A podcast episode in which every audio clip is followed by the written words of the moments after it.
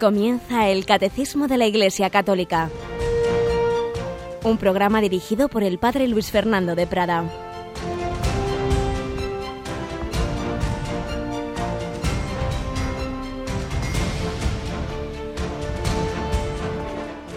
Alabados sean Jesús y María. Muy buenos días, querida familia de Radio María. Comenzamos esta nueva jornada un 26 de noviembre del año 2014 que nunca más se repetirá. Este día será único en tu vida y en la mía.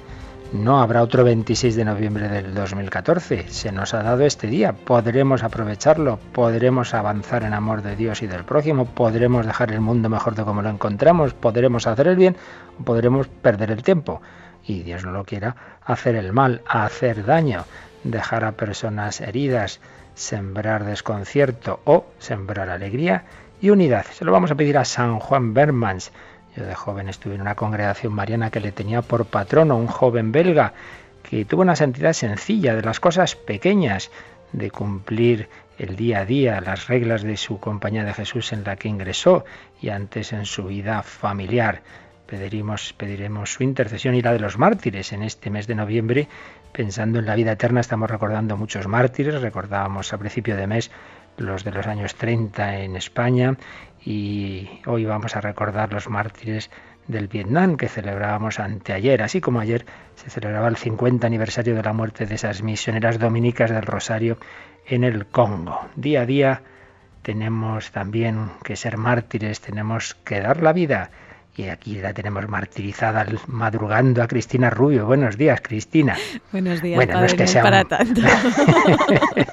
Pero un poco dormidita ya estarás tú. Bueno, bueno, ya se uno acostumbrando a esto de madrugar. Hay un martirio, ¿verdad? Que hay gente que le cuesta eso de...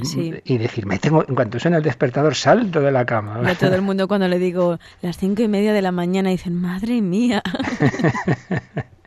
Muy bien, Cristina, pero otro que desde luego para su edad menudas palizas se mete es el Santo Padre. ¿eh? Pues sí, la verdad es que tenemos que dar gracias a que el Señor le va cuidando y bueno, pues le va llevando a muchos sitios donde la gente le espera con mucha alegría, como ayer en Estrasburgo. ¿Con qué energía pronunció esos dos discursos? A, mí, me dejó agotar de irle traduciendo a la velocidad con la que iba, bom, bom, bom, unos discursos largos y desde luego impresionantes, impresionantes. Ya saben que los colgamos en el Facebook, quien no haya leído, que pinche ahí el enlace que dejamos junto a algunas fotografías de su presencia en el Parlamento Europeo y luego en el Consejo de Europa. Y este fin de semana se va a Turquía. Es un viaje en el que por horas y, circunstancias de la transmisión solo retransmitiremos algunos momentos, pero luego el lunes a las 11, en lugar del espacio que un servidor tiene cada 15 días los lunes de vida en Cristo, haremos una síntesis de esas intervenciones del Papa en Turquía, pero retransmitiremos, para empezar, vamos a comenzar el viernes a mediodía, ¿verdad, Cristina?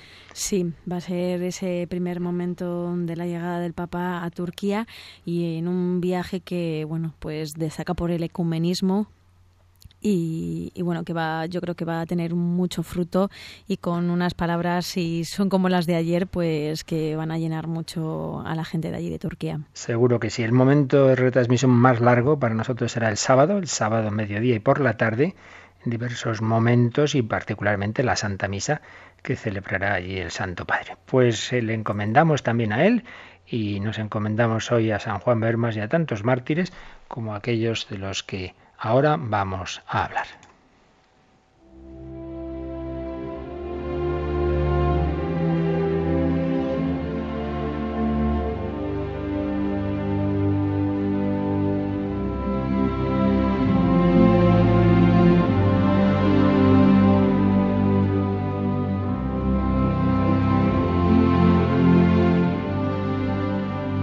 en todos los lugares en que ha estado y está la Iglesia, en que ha llegado el Evangelio.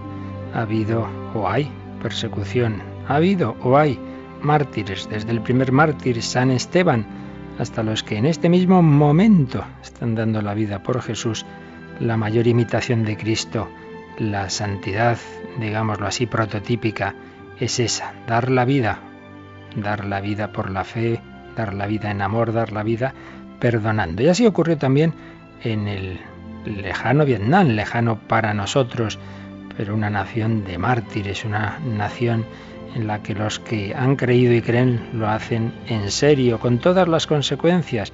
Y claro, también empezando por los misioneros que allí llegaron en el siglo XVI. Enseguida, enseguida tuvieron persecución y concretamente misioneros dominicos, españoles y franceses. Ayer recordábamos a las dominicas del Santo Rosario en Congo, hoy recordamos que hubo dominicos, españoles y franceses que fueron martirizados y previamente torturados en el Vietnam. Pero esa semilla, como siempre, dio fruto en aquellos mismos vietnamitas, en, en general que también que hubiera sacerdotes indígenas del país. Y la persecución ha ido siguiendo siglos siguientes, siglo XIX, siglo XX, siglo XX bajo el comunismo, siglo XIX diversas persecuciones. Y concretamente hay un, santo de allí, un sacerdote vietnamita, San Pablo Le Bautin, un nuevo San Pablo, no el Pablo de Tarso, sino este Pablo de Vietnam, que estuvo en la cárcel. Y en la cárcel antes de morir escribía, escribía una carta a los alumnos del seminario, una carta preciosa que nos puede servir hoy de meditación y para animarnos también a nosotros y para animarnos pensando en, los difuntos y en aquellos que ya no están con nosotros y cómo tenemos que vivir la, muerte con fe y con esperanza. Escribía así San Pablo Levao Tin. Yo, Pablo, encarcelado por el nombre de Cristo, os quiero explicar las tribulaciones en que me veo sumergido cada día, para que enfervorizados en el amor a Dios, alabéis conmigo al Señor, porque es eterna su misericordia. Esta cárcel es un verdadero infierno. A los crueles suplicios de toda clase, como son grillos, cadenas de hierro y ataduras, hay que añadir el odio, las venganzas, las calumnias, palabras indecentes, peleas, actos perversos, juramentos injustos, maldiciones y finalmente angustias y tristeza. Pero Dios, que en otro tiempo libró a los tres jóvenes del horno de fuego, está siempre conmigo y me libra de estas tribulaciones y las convierte en dulzura porque es eterna su misericordia. En medio de estos tormentos que aterrorizarían a cualquiera, por la gracia de Dios estoy lleno de gozo y alegría, porque no estoy solo, sino que Cristo está conmigo. Él, nuestro Maestro, aguanta todo el peso de la cruz, dejándome a mí solamente la parte más pequeña e insignificante. Él no solo es espectador de mi combate, sino que toma parte en él, vence y lleva a feliz término toda la lucha. Por esto en su cabeza lleva la corona de espinas, de cuya gloria participan también sus miembros.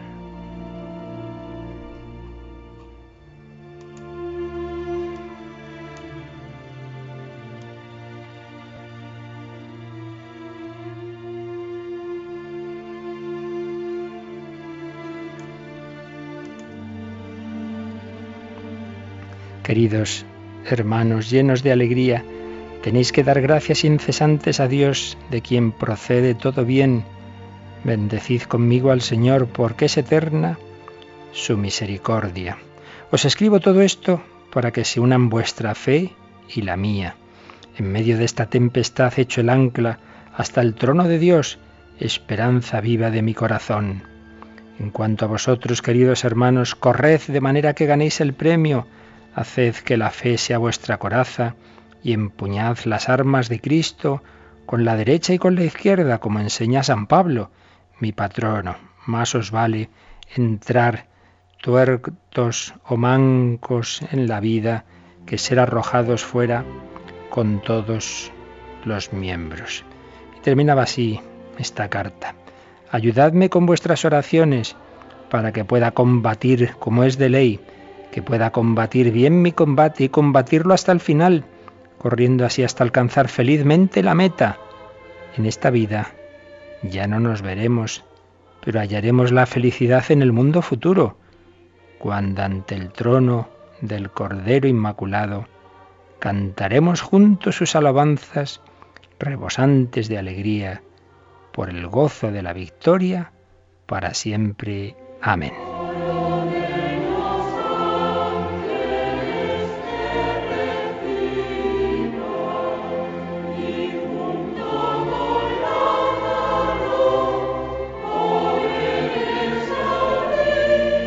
Esta es la fe cristiana. Ya no nos veremos en este mundo, pero nos encontraremos en la vida eterna con el Cordero Inmaculado.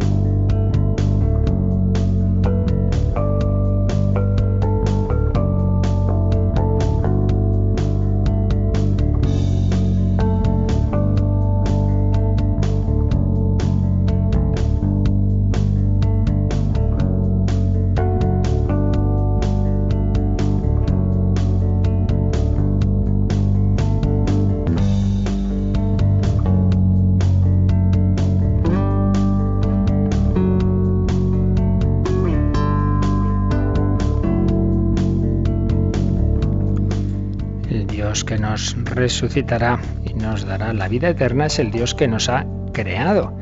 Siempre la fe ha visto una conexión entre estos dos momentos de la historia de la salvación.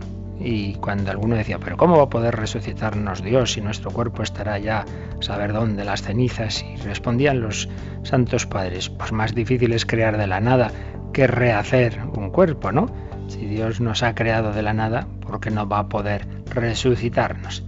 La omnipotencia divina de la que hablábamos ya hace días, pues se manifiesta de una manera muy especial en la creación y en la resurrección. Estábamos viendo la creación obra de la Santísima Trinidad. Vimos un poco textos del Antiguo Testamento, textos famosos de primeros capítulos del Génesis, algunos salmos, el libro de los Macabeos, y ayer leíamos el número 291, donde se nos dice que la creación ha sido hecha por las tres personas divinas y ha sido hecha en el verbo, en el logos, todo así que ha sido creado por él y para él. El Hijo eterno de Dios es el gran diseñador, es la inteligencia del Padre, es el proyecto y toda la toda la creación está pensada en él y para Él, para que Él sea el centro, la corona, la cima, el Hijo de Dios hecho hombre. Y por supuesto, toda la creación ha sido hecha también por el Espíritu Santo, Señor y dador de vida. Pues bien, ya que aquí se nos habla de estos textos del Nuevo Testamento, vamos a ampliar un poquito toda esta materia de una manera eh, sintética, recordando pues más textos del Nuevo Testamento que nos hablan de la creación. Lo hacemos como en otras ocasiones, siguiendo al profesor Eduardo Vadillo, gran conocedor de la escritura y de la tradición y de la teología dogmática y magisterial, en su antropología teológica nos hace una síntesis de, de, la creación en el Nuevo Testamento que nos puede venir muy bien. Tengamos en cuenta que no hay, no hay en el Nuevo Testamento unos relatos acerca de los orígenes, como, como puedan ser esos primeros capítulos del Génesis del Antiguo Testamento, pero sí hay bastantes referencias a la creación, al pecado también, a los ángeles, claro, con una novedad radical, lógicamente, y es la centralidad de, Jesucristo como, como Hijo de Dios, eh, que nos ha revelado al Padre y al Espíritu Santo. ¿Qué se nos enseña en el Nuevo Testamento sobre la creación? Pues que a partir de ella se puede conocer a Dios, es lo que nos dice San Pablo en su carta más larga, la carta a los romanos, Romanos 1.20, que la creación es buena, también lo dice San Pablo en 1 Timoteo 4, que el Hijo ha intervenido en la creación, ese texto que ayer leíamos, de Colosenses 1 y el prólogo, por supuesto, de, de San Juan, algo fundamental, que la muerte y resurrección de Jesucristo inauguran una transformación de la creación. Habrá unos nuevos cielos y nueva tierra que han empezado ya en el cuerpo glorioso de Jesucristo. Hay una nueva vida, una en la que ya empezamos, una nueva vida en la que ya empezamos a participar si nos unimos a Él por la fe y el bautismo.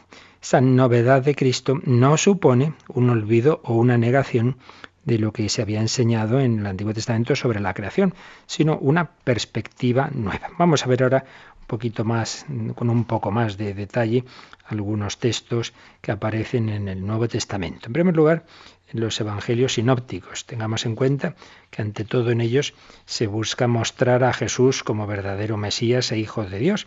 Pues bien, ahí tienen su papel, eh, aparte de las teofanías, diversos gestos mesiánicos, eh, pero sobre todo los milagros. Los milagros, claro, son una actuación en la creación y muestran, muestran ese poder divino del Mesías, ese poder divino de Jesucristo. Es un punto a, tener en cuenta.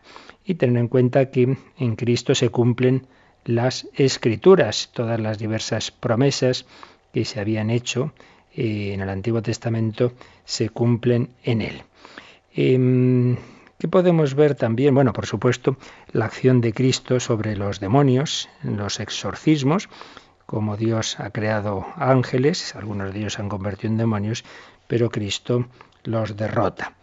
Eh, Jesucristo hace alusión a la constitución original del hombre y del mundo. Por ejemplo, recordad cuando le plantean el tema del divorcio. Moisés lo permitió y Jesús le dice, pero al principio no fue así.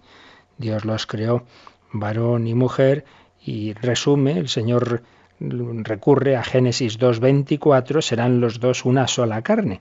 Tenemos una alusión de Jesús a ese texto eh, fundamental del Génesis. Eh, recordemos ese pasaje del, juicio final de Mateo 25-34. ¿Recordáis cómo, cómo se presenta la, la, frase que dice Jesús que él mismo, el Hijo del Hombre, dirá a los, a los que estén a su derecha? Les dirá, venid vosotros benditos de mi Padre, heredad el reino preparado para vosotros desde la creación del mundo. Vemos aquí una alusión a esa creación del mundo el reino de Dios, eh, todo, todo ha sido pensado para llegar a ese reino de Dios. Dios ha creado el mundo con la intención de invitar a los hombres a participar de su vida. Recordáis también aquella oración tan bella, que se llama el himno de exultación, Mateo 11:25, cuando dice el Evangelio que Jesús se llenó del Espíritu Santo, de gozo, y se dirigió al Padre y le hizo una oración. ¿Y qué le dice Jesús? Te doy gracias, Padre, Señor del cielo y de la tierra, porque has escondido estas cosas a los sabios y entendidos y se las has revelado a la gente sencilla, a los pequeñuelos. Pues vemos también ahí una, una referencia al Señor del cielo y de la tierra. Como decíamos, los, mil, los milagros o signos suponen una intervención de Cristo sobre la creación. Las predicciones proféticas por ejemplo, de la ruina de Jerusalén y del templo, suponen que Cristo conoce, claro, la providencia divina e interviene como el centro de la misma. Bien, esas algunas indicaciones de cómo está presente la creación en los evangelios. En el libro de los Hechos eh, también, también aparecen varias referencias. Por ejemplo, hay un momento en que la comunidad cristiana está orando Hechos 4:24, y se dirige a Dios y le dice, Señor, tú que hiciste el cielo y la tierra, el mar y todo lo que hay en ellos. ¿Veis? Es una, una oración al Creador. Y luego siguen precisamente recordando la resurrección de Cristo. Hay como una conexión entre esa creación del cielo y la tierra y la resurrección. El Dios creador es el Dios que ha hecho el gran milagro de la resurrección. Cuando San Pablo predica, y esos discursos que recoge los Hechos de los Apóstoles, vemos también diversas referencias a la creación. Por ejemplo, en Hechos 14:15 se refiere al Dios vivo que hizo el cielo, la tierra, el mar y todo lo que contiene. Y después hablará de la providencia de Dios. Más claro lo tenemos en el famoso discurso ante el Areópago de Atenas, donde San Pablo opone el Dios creador y providente a la vaciedad de los ídolos y recuerda también que Dios creó el género humano a partir de un hombre. Hechos 17, 26. Y también nos dice que es posible descubrir a Dios a partir de la creación. 17, 27 y 28. Esto en los Hechos de los Apóstoles. Pero si vamos ya a las cartas de, de, San Pablo, al Corpus Paulino, por supuesto el hecho clave es el misterio pascual. Para San Pablo es el centro de todo, la muerte y resurrección de Jesucristo. Ahí empieza la renovación de todas las cosas, la renovación de la creación, una renovación a la que nos incorporamos por el bautismo, que nos une al misterio pascual. Aparece lo que ayer veíamos y recoge el catecismo, particularmente lo que San Pablo escribe en la carta a los colosenses, de que el, Hijo es imagen de Dios. Y esa imagen Dios, por otro lado, la transmite a los hombres. Hemos sido creados a imagen de la imagen. La imagen perfecta del Padre es el Hijo, tan perfecta que es Dios. Pero luego, en un nivel creado, nosotros somos imagen y semejanza de Dios, imagen de Cristo, pero el hombre perfecto es Él. El primer paso es el orden cósmico de la creación en el que ha participado Cristo y en cuya divinidad eterna todo se contiene, como el logos que contiene todos los arquetipos. El Padre ha creado el mundo mirando a su Hijo, es el modelo de todo. El Hijo, como imagen en la creación, la plenifica en el orden histórico, haciéndose hombre mediante la encarnación y la redención, ya que en Cristo habita la plenitud de la divinidad corporalmente. Qué frase tan bonita de Colosenses 1.19. En Cristo habita la plenitud de la divinidad corporalmente y al resucitar glorioso se convierte en la primicia del hombre nuevo. Por el bautismo el cristiano se asocia a esa muerte y resurrección, recordábamos antes. Tenemos un texto importante en 1 Corintios 8:6, donde dice San Pablo, Para nosotros no hay más que un Dios, el Padre de quien procede todo, y un solo Señor Jesucristo, por quien existe todo, y nosotros por medio de Él, por quien existe todo. En paralelo con el texto de Colosenses 1.15 se afirma pues la intervención de Cristo en la creación y en la misma consistencia de la realidad. El mundo se sostiene porque está sostenido por Jesucristo. Y dentro de este corpus paulino, aunque no se le atribuye directamente a San Pablo la carta a los hebreos, tenemos en ella el misterio pascual como cumplimiento de los sacrificios judíos, la idea de purificación que trae Cristo, que no es independiente de su carácter divino y de su papel en la creación. Fijaos lo que nos dice esta carta al principio, el capítulo 1, versículos 2 y 3. En esta etapa final, Dios nos ha hablado por el Hijo, al que ha nombrado heredero de todo y por medio del cual ha realizado los siglos. Él es reflejo de su gloria, impronta de su ser. Él sostiene el universo con su palabra poderosa. El Verbo, el Hijo Eterno, sostiene el universo con su palabra poderosa. Él que es reflejo del ser del Padre, Dios de Dios, luz de luz, decimos en el credo. Y habiendo realizado la purificación de los pecados, está sentado a la derecha de la majestad en las alturas. Es muy bonito este inicio de la carta a los hebreos, una síntesis que nos hace sobre Jesucristo. Hemos visto los sinópticos, Hechos de los Apóstoles, San Pablo. Vamos a San Juan. San Juan. Sobre todo tenemos ese maravilloso prólogo, esos primeros versículos del cuarto Evangelio que yo diría son lo más importante la obra clave de toda la historia de la literatura, de todo lo que está escrito, si hubiera de quedarse con algo, yo me quedaría con ese prólogo de San Juan, donde está el sentido del mundo, de la creación, de todo. Ahí está la clave. Y con ese versículo central de la historia, el 1.14, el verbo, la palabra se hizo carne y acampó entre nosotros.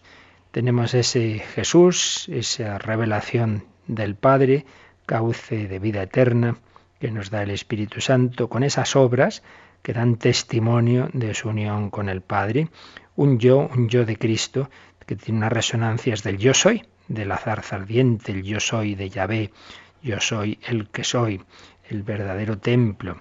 En el prólogo de San Juan, eh, en el prólogo de su Evangelio, San Juan hace una relectura del relato de la creación a partir de la función del Hijo Eterno, que finalmente se ha hecho hombre para comunicar nueva vida.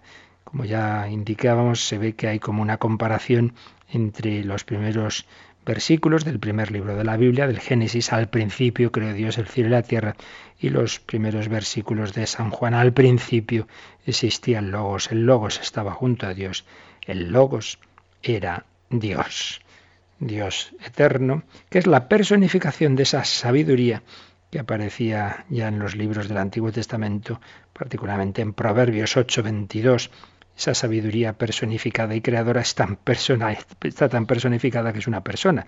Es la segunda persona de la Santísima Trinidad, el Verbo distinto del Padre y que se ha hecho hombre, distinto del Padre, pero Dios uno con el Padre, el Padre y yo somos uno. Jesucristo trae una renovación radical, un nuevo nacimiento, una nueva vida. De hecho, este tema de la vida va a ser de los puntos, de los temas clave de, San Juan. El Señor nos trae vida y vida en abundancia. Está muy presente en todo el Evangelio de San Juan, también en, su primera carta. He venido para que tengáis vida y vida abundante, una vida que supone intimidad, que supone un permanecer con Cristo. También se emplea la imagen de la luz y las tinieblas, la, la verdadera vida del que nos trae el Creador hecho hombre es la luz frente a las tinieblas. Recordemos como al, los primeros versículos del Génesis, enseguida se nos habla de esa separación, ese orden que Dios pone en el mundo, pues creando la luz frente a la no luz, que son las tinieblas. Pues bien, también parece luz y tinieblas, pero en este caso la luz de la fe que nos da el sentido de la vida frente a las tinieblas de la incredulidad. Esto aparece muy claramente en el capítulo 1 de San Juan con el milagro del ciego de, de nacimiento. Con la palabra del Evangelio vienen pues la luz y la vida, la unión con Cristo y la afiliación divina. Pero todo esto se realiza por el Espíritu Santo, que nos va a permitir adorar al Padre en espíritu y verdad, como le dirá Jesús a la samaritana. En el espíritu adoramos al Padre y entramos en esa vida íntima de la Santísima Trinidad. Una comunicación del Espíritu que se apoya en la identidad divina de Jesucristo, garantizada ya desde el prólogo del Evangelio por su papel en la creación, ese poder del, verbo, del logos, que nos va a permitir entender toda la transformación del hombre a que va a dar lugar el verbo hecho carne. En fin, ha sido una visión así a vista de pájaro, ¿verdad? Para que tengamos presente cómo en el Nuevo Testamento, sin ser el punto central, que el punto central de las enseñanzas del Nuevo Testamento, como es natural, es la encarnación y redención de Jesucristo, pero presupone toda la fe en la creación, nos recuerda que el Verbo con el Padre y el Espíritu Santo nos han creado y sostiene toda la creación y hay una unidad en el designio divino. El mismo Dios que nos ha creado es el que se ha hecho carne para redimirnos y comunicarnos el Espíritu Santo que nos introduce en la Trinidad y nos lleva a la vida de, de Dios. Nos hace hijos en el Hijo. Realmente, como veis, es todo un plan de Dios precioso. Hemos sido pensados, hemos sido diseñados en ese modelo supremo que es Jesucristo. Todos estamos llamados a ser, permitir la expresión, fotocopias de Jesucristo. Bueno, no es buena expresión porque ahí se quita lo, lo, peculiar de cada uno de nosotros. Estamos llamados a unirnos, cada uno como somos, con nuestras peculiaridades, somos únicos e irrepetibles, pero eso sí, compartiendo todos la misma vida divina, compartiendo el Espíritu Santo, recibiendo al mismo Jesucristo en la Eucaristía y compartiendo los dones de la gracia que el Señor nos da. Realmente es una maravilla y es una pena que nos perdamos en tantas tonterías y no nos demos cuenta de que somos un barro creado por Dios, pero un barro que, con el que Dios quiere hacer maravillas. Vamos a dar gracias al Señor. Hemos sido creados en Cristo, hemos sido creados para vivir la vida de la Santísima Trinidad, que no nos perdamos en bagatelas, que avancemos en este camino. Vamos pues a agradecérselo al Señor en un momento de oración, en un momento también de, de música.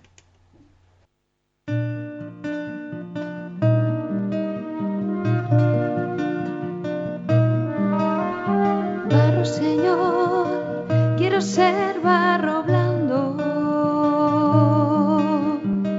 En tus divinas manos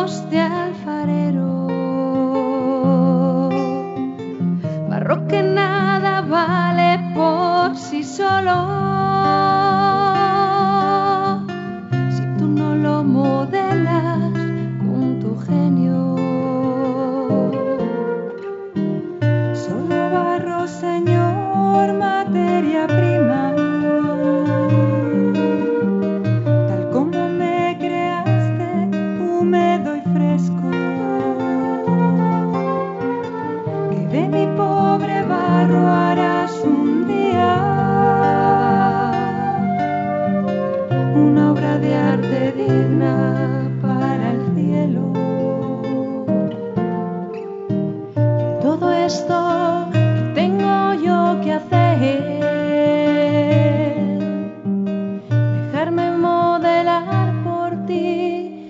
fuerza.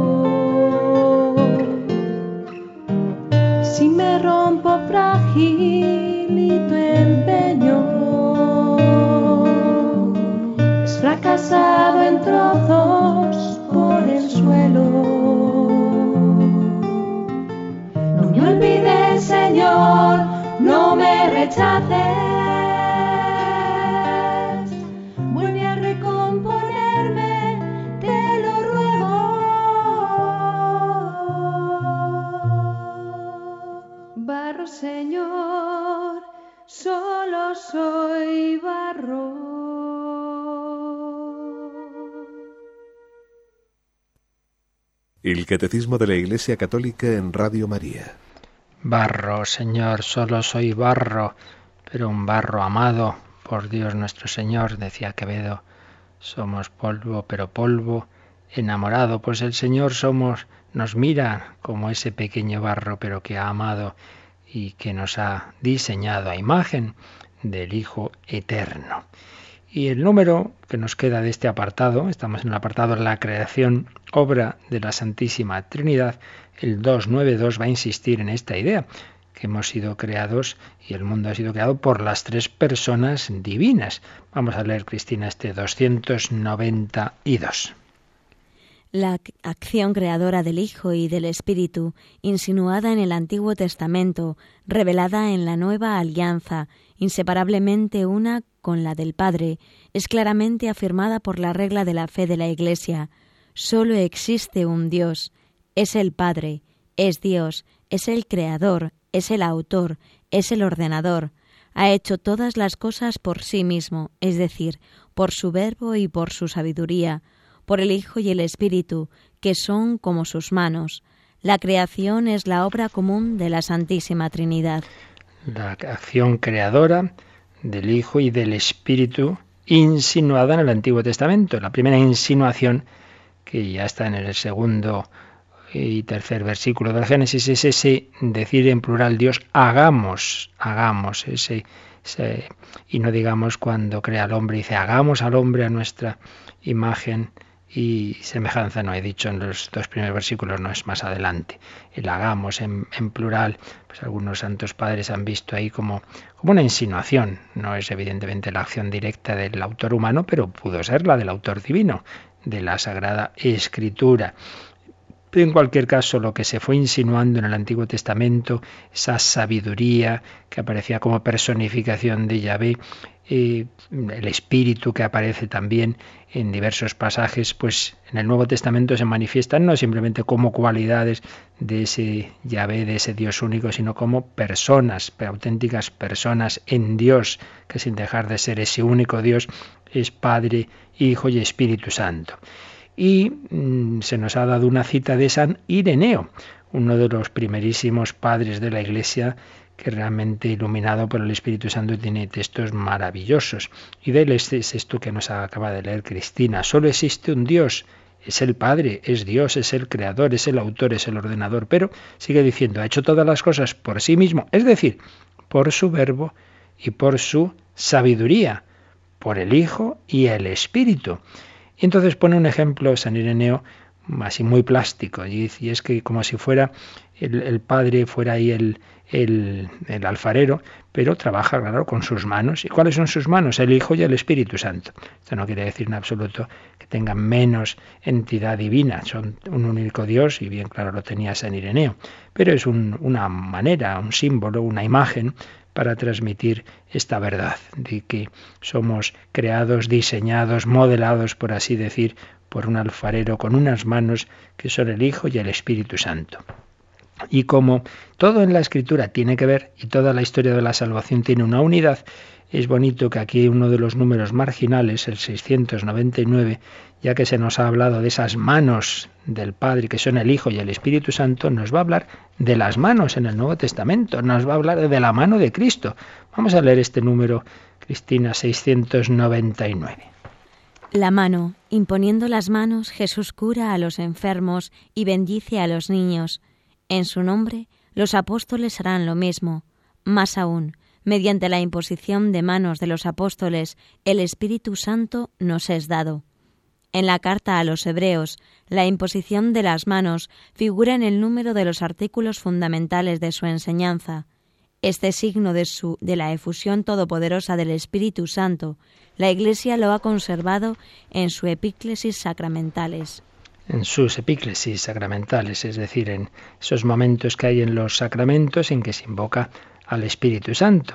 Pues sí, es muy bello, muy bello si el Padre nos ha creado con esas manos que son el Hijo y el Espíritu Santo, pues esa mano se va a manifestar en las manos humanas de Jesucristo, lo que era un símbolo, un mero símbolo en Dios, porque es Dios el único Dios que nos crea, el Padre, el Hijo y el Espíritu Santo, lo que es un símbolo, decir que el Hijo y el Espíritu son las manos del Padre, lo que era un símbolo se convierte en una realidad en la encarnación.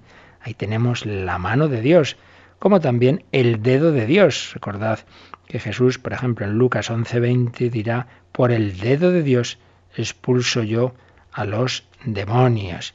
Y San Pablo nos dirá que si la ley de Dios ha sido escrita en tablas de piedra por el dedo de Dios, la carta de Cristo entregada a los apóstoles está escrita no con tinta, sino con el Espíritu de Dios vivo, no en tablas de piedra, sino en las tablas de carne del corazón. E invocamos en el Beni Creator al Espíritu Santo como dedo de la diestra del Padre.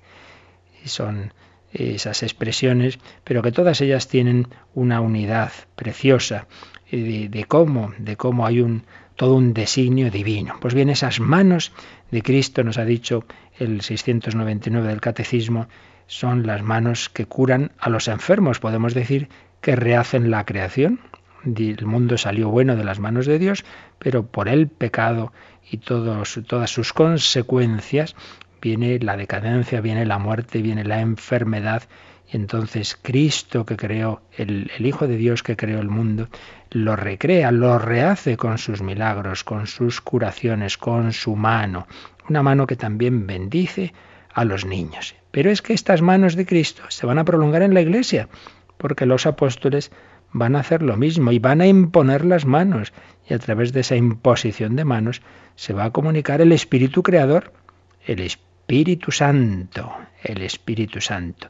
Y en la última frase de este 699, como hemos recordado, pues nos habla de que en los sacramentos hay una imposición de manos, que es la epíclesis, la invocación del Espíritu Santo para que sea Él quien realice lo que ocurre en los sacramentos. Recordáis que en la Santa Misa, cuando vamos a llegar a la consagración, el sacerdote extiende las manos sobre el pan y el vino.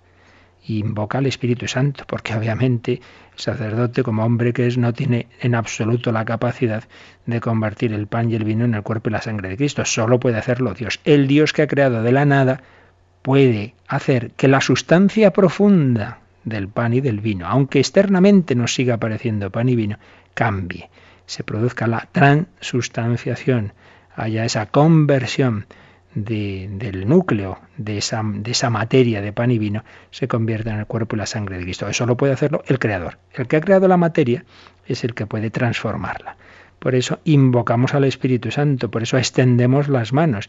Pero eso que aparece ahí de una manera tan clara, ese poder de Dios sobre la creación, sobre el pan y el vino, en ese milagro diario que es la Eucaristía, Eso de otra manera se hace también en todos los demás sacramentos. En todos los sacramentos hay una imposición de manos. Por ejemplo, al confesar se dice que el sacerdote extienda las manos sobre la cabeza del penitente. Recuerdo el testimonio que le oía un, un hombre que había estado muchísimos años alejado de Dios, viviendo en pecado, y cuando por fin se confiesa, pues hacía como 30, 40 años que no lo hacía, y nos lo contaba y cogía la mano de uno de los sacerdotes que estaba ahí escuchando el testimonio y decía, esta mano, esto hace milagros. Cuando yo salí de mi confesión después de tantísimos años y oí, yo te absuelvo de tus pecados.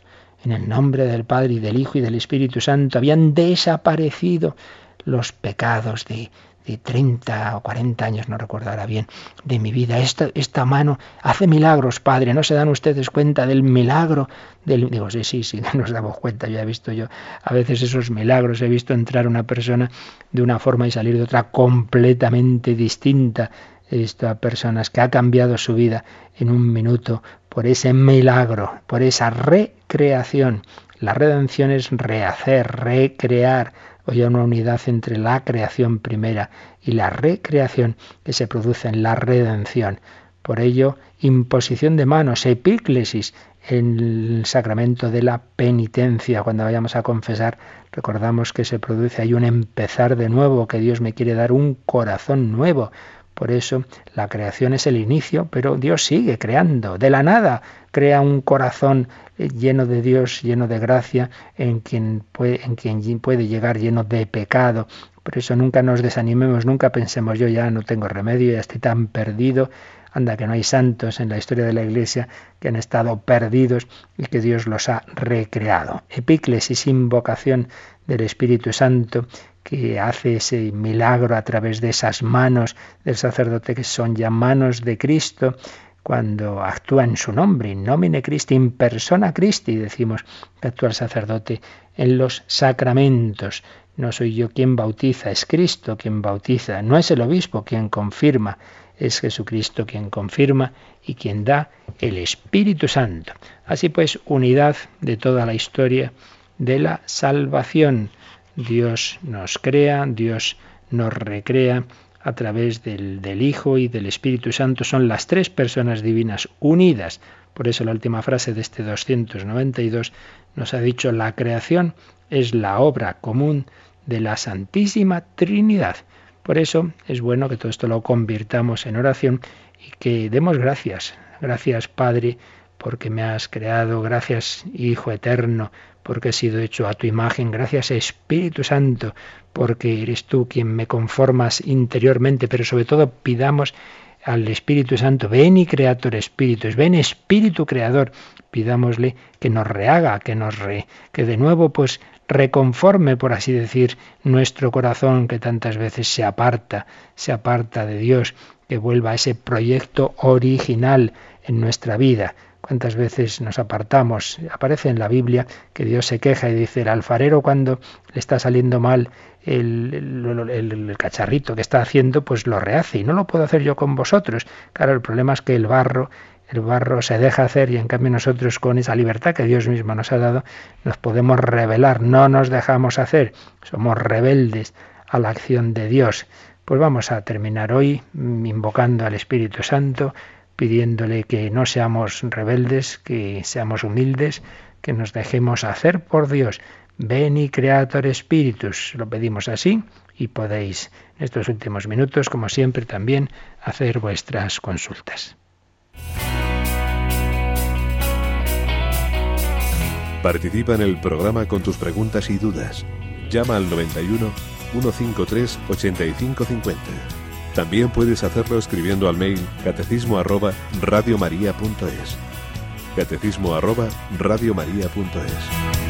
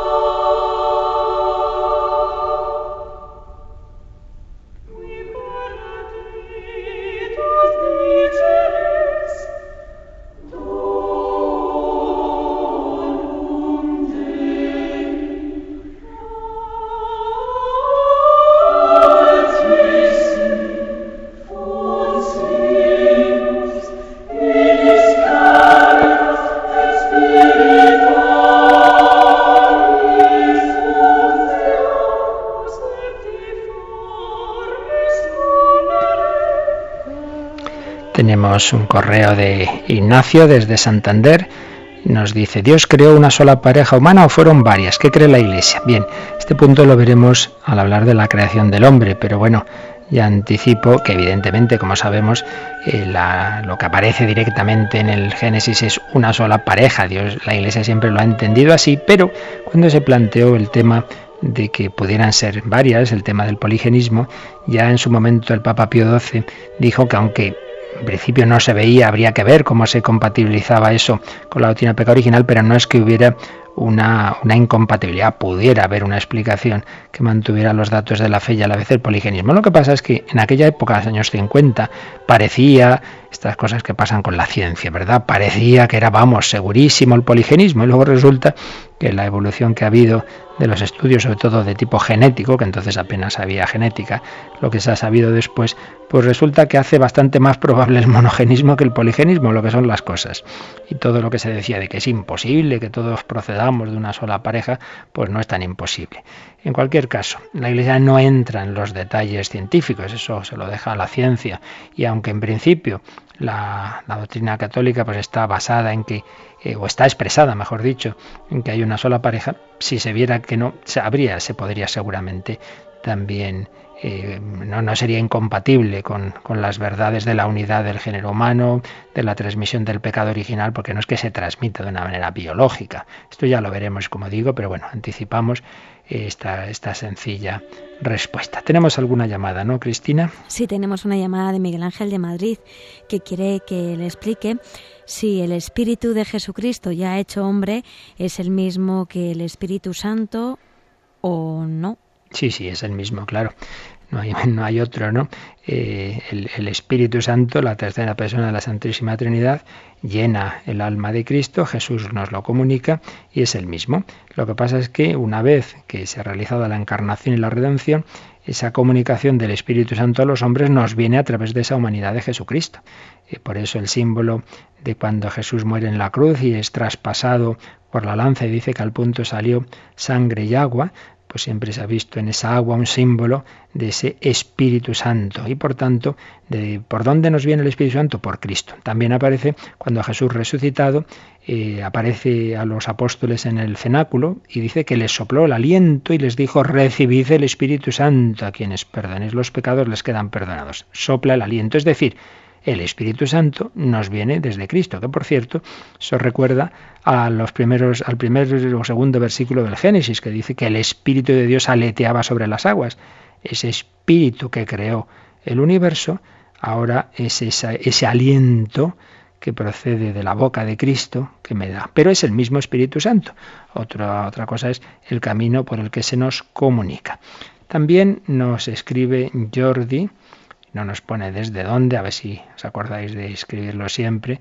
Y también es sobre el, poder del Espíritu Santo. Dice, ¿cómo es que hoy no podemos hacer milagros como los primeros apóstoles? ¿Hemos perdido la fe? Bueno, en primer lugar, eso de que no hay milagros, hay milagros. Hay milagros hoy día. ¿eh? Pasa que, como siempre digo, las cosas malas se cuentan y las buenas salen muy poco en los medios. Pero claro que hay milagros. Para empezar, todos los procesos de beatificación y canonización se pueden hacer porque se han atestiguado milagros. Luego en los santuarios como Lourdes, como Fátima, etcétera, hay milagros absolutamente atestiguados. Y luego hay muchísimos más milagros que, claro, uno no va pidiendo pruebas a los médicos cada dos por tres, pero que, que están ahí. Entonces, en primer lugar, claro que los hay. Pero en segundo lugar, hombre, ni ahora ni entonces todos son milagros, porque es, el milagro más bien es la excepción. Y precisamente, bueno, pues Dios lo hace cuando ve que conviene a, espiritualmente. Jesús no curó a todos los ciegos que había en su época, Jesús no curó a todos los paralíticos, curó a algunos y los apóstoles también a algunos. Pues también hoy Dios hace algunos milagros. ¿Y por qué este sí y este no? Mira, eso ya se lo preguntaremos al Padre Eterno cuando le veamos. Pero está claro que como lo importante es el bien espiritual, como lo importante es la santidad, hay casos en que viene bien el el, milagro físico, el milagro corporal, y casos en que no, casos en que es preferible que nos santifiquemos en, en el dolor. Pero precisamente voy a aprovechar, tenemos un poquito más de tiempo, para leer un correo precioso que hemos recibido, que yo diría que es de esos milagros que quizá no se puedan atestiguar como tales milagros. Muchas veces en Radio María habréis oído el testimonio, sobre todo en Entre Amigos o en La Hora Feliz, de una familia andaluza, un montón de niños que se ponen al micrófono y, nos hablan. Pues bien, la madre, la madre Puri, estuvo hace unos meses a punto, a puntito de, de morir. La daban ya prácticamente por muerta y me ha escrito un correo.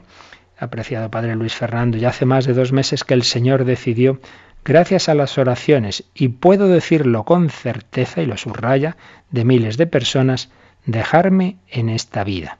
Las condiciones antes y después de la operación eran inviables, pues el caso era de muerte. El cáncer se volvió agresivo. Generó un derrame tan grande de sangre que le dijeron a mi marido que se había roto el bazo y que no podían hacer nada por mí. La realidad era otra. Al practicar el TAC vieron que la causa del derrame interno era que esos tumores estaban encapsulados en una estructura como de cal humana y se había roto. Eh, generan noradrenalina, que es una sustancia que envenena el cuerpo y es imposible estabilizarlo. En resumidas cuentas, me encontraba en las manos de Dios Padre. Yo perdí el conocimiento y hasta varios días después de la operación no me despertaron en la UCI. Ahora soy consciente del gran milagro que Dios ha hecho conmigo y mi familia al escuchar la oración de tantas personas que han rezado por mí y mi familia. Quiero hacer extensible a todos mi agradecimiento, también a usted que tanto pidió por mí en esos días dentro y fuera de antena. Me han llegado muchas noticias de personas que le escucharon pedir por mi salud en esa transmisión que había desde Roma con el Santo Padre Francisco. Gracias y rezo a Dios por ustedes y sus intenciones. Siento en lo profundo de mi corazón a la Santa Madre Iglesia cómo me ha cuidado en esos momentos. También quisiera que diese las gracias en mi nombre en antena. Radio María es una gran familia y a mis hermanos se les pidió oraciones y respondieron. Ahora quiero darles las gracias y rezar también por ellos. Esta es la comunión de los santos. Ahora me encuentro muy bien y bastante recuperada y de momento no tengo ningún tumor ni células cancerígenas, cancerígenas en mi organismo, aunque tengo que hacerme controles periódicos. Tengo que decir que no tengo miedo al cáncer, aunque soy prudente y sigo pidiendo la fortaleza a Dios en la enfermedad. Eh, querido Luis Fernando, nuevamente le doy las gracias y seguro que tantos milagros que vemos en nuestro día a día sirven para que las personas se acerquen a Dios somos instrumentos de Dios. María está siempre conmigo, así lo siento. Un abrazo, Puri y familia. Bueno, no, sinceramente lo había mirado por encima y no lo había leído con calma hasta ahora y es impresionante cómo este, este correo responde a esa pregunta y a lo que hemos visto hoy. Dios que ha creado el mundo, Dios actúa, Dios sabe lo que nos conviene, a veces nos llama a la vida eterna, como leíamos en esos mártires del Vietnam.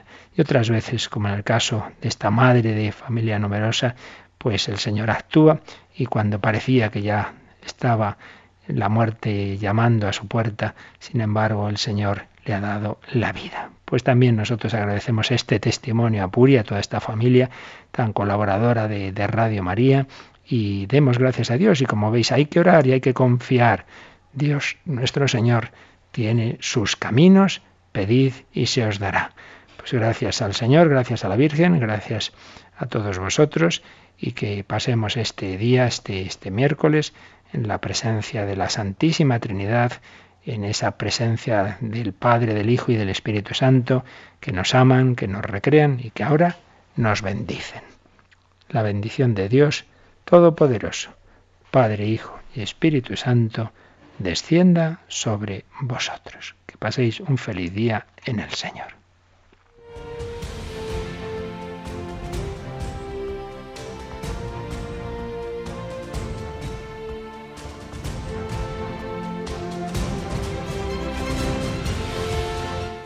Han escuchado en Radio María el Catecismo de la Iglesia Católica, un programa dirigido por el Padre Luis Fernando de Prada.